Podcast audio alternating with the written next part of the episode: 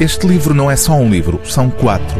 Neles mergulhamos num mundo apocalíptico, negro como eram negras as capas das primeiras edições destes quatro romances de Gonçalo M. Tavares, agora reunidos num único volume intitulado O Reino.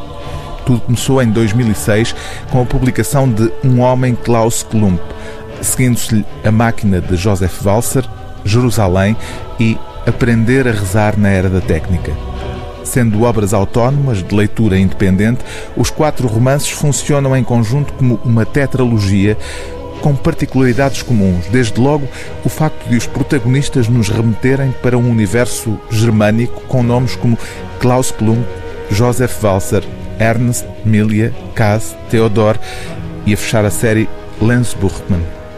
O que une estes quatro romances e em geral boa parte da obra de Gonçalo M. Tavares, foi sintetizado há uns anos com exatidão por um crítico da revista norte-americana New Yorker, ao afirmar que o escritor português tem o dom de mostrar a forma como a lógica pode servir eficazmente tanto a loucura como a razão.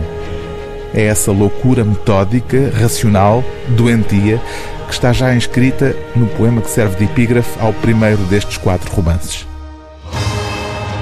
Nada de novo. O dinheiro não é uma invenção do ar livre, foi criado nas fábricas, nos compartimentos espessos, nos grandes edifícios. Na cidade, o gosto a leite já lembra mais a máquina do que a vaca. Entardece e as meias que de manhã eram brancas são despidas em casas já negras. O fumo baixo come lentamente os tornozelos ocupados. A cidade bebe vinho e alguns pais distraídos cantam canções pornográficas para as crianças adormecerem. Se alguém ouvir o galo, pensará de imediato que começou a catástrofe. O livro do dia TSF é O Reino de Gonçalo M. Tavares, edição Caminho.